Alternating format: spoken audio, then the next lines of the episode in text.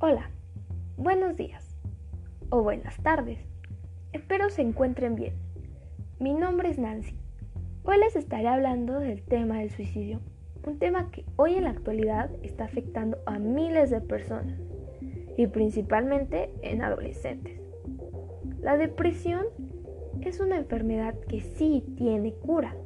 El tratamiento de la depresión y qué tan efectivo puede ser dependerá hasta cierto punto de la naturaleza y su severidad de la depresión en cuestión. ¿Por qué menciono la depresión en esto del suicidio? Bueno, una de las principales causas de la incitación de este es la depresión que se padece. Anualmente, 80.000 personas se suicidan al año, siendo la tercera causa de muerte para jóvenes entre los 15 y 19 años. El 79% de todos los suicidios se producen en países de ingresos bajos y medianos. De hecho, los intentos de suicidio son más frecuentes entre las mujeres, pero en los hombres es más propenso a completar el suicidio con métodos más letales, como las armas de fuego.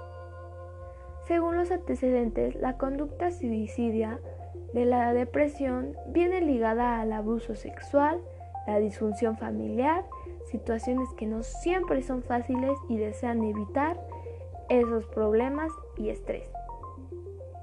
Algunos síntomas pueden ser hablar acerca del suicidio, obtener los medios para quitarse la vida, como comprar un arma o almacenar pastillas, aislarse de la sociedad y querer estar solo, tener cambios de humor, sentirse atrapado o sin esperanzas a causa de la situación, aumentar el consumo de drogas o bebidas alcohólicas.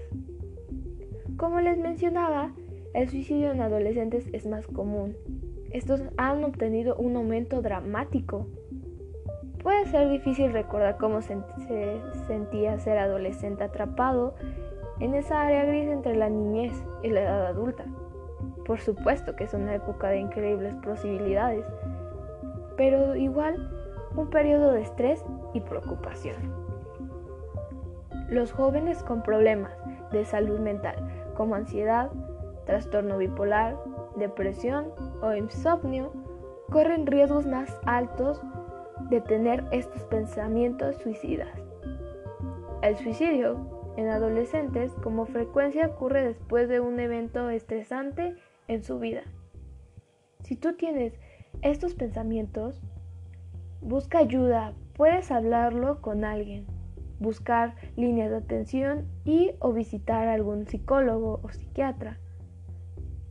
Igual si conoces a alguien, puedes darle apoyo y recomendarle alguna de estas cosas. Tu vida no es una decisión y ningún juego. Cuídate.